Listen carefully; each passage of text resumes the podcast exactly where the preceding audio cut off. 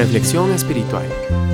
Un momento de enseñanza, exhortación y palabra para instruir en justicia. En tiempos de Moisés y de Josué, Jericó era una ciudad fuerte, una verdadera fortaleza. Y aquí vinieron los israelitas del desierto, un pueblo seminómada que no tenía conocimiento ni experiencia en estrategias militares y tenía la pretensión e incluso la obligación de conquistar esta ciudad. Se pararon delante de la ciudad sin saber qué hacer.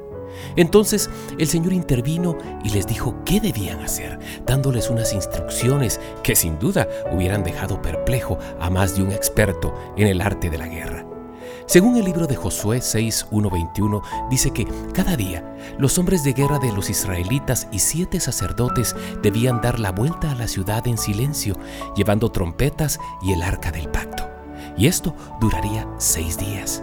El séptimo día tenían que dar la vuelta a la ciudad siete veces. Primero otra vez en silencio y luego los sacerdotes tenían que tocar las trompetas y todo el pueblo tenía que dar unos gritos de guerra. Lo hicieron exactamente así y tuvieron éxito. Los muros de Jericó se derrumbaron de forma milagrosa y los israelitas pudieron ocupar la ciudad. Ahora remitámonos a la época actual. ¿Acaso no nos encontramos a veces delante de fortalezas espirituales que nos parecen inexpugnables?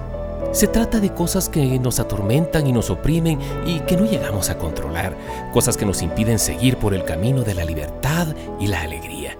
Estas cosas pueden ser, por ejemplo, pleitos familiares que parecen no tener salida o quizás discrepancias en el puesto de trabajo que nos cargan y para las cuales no encontramos solución. Sea lo que fuera, hagámoslo diferente.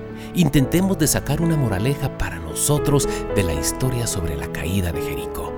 Prestemos atención a la palabra de Dios y dejémonos guiar por el Señor. No emprendamos las cosas con reflexiones humanas, sino muy pronto tendremos que darnos cuenta que no progresaremos. ¿Queremos poner mano a la obra con la ayuda de Dios? Por ello es necesario, por un lado, que tengamos confianza en la conducción divina y por otra parte, que nos ejercitemos en la paciencia.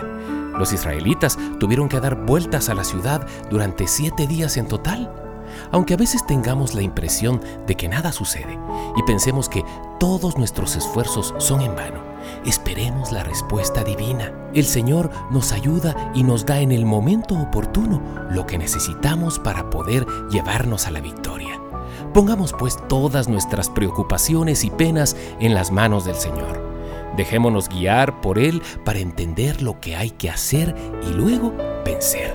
Para finalizar, amiga y amigo que me escuchas, deseo compartir contigo un pensamiento que dice, las grandes victorias se alcanzan mediante el coraje, las victorias aún más grandes mediante el amor, pero las victorias más grandes de todas se obtienen mediante la paciencia.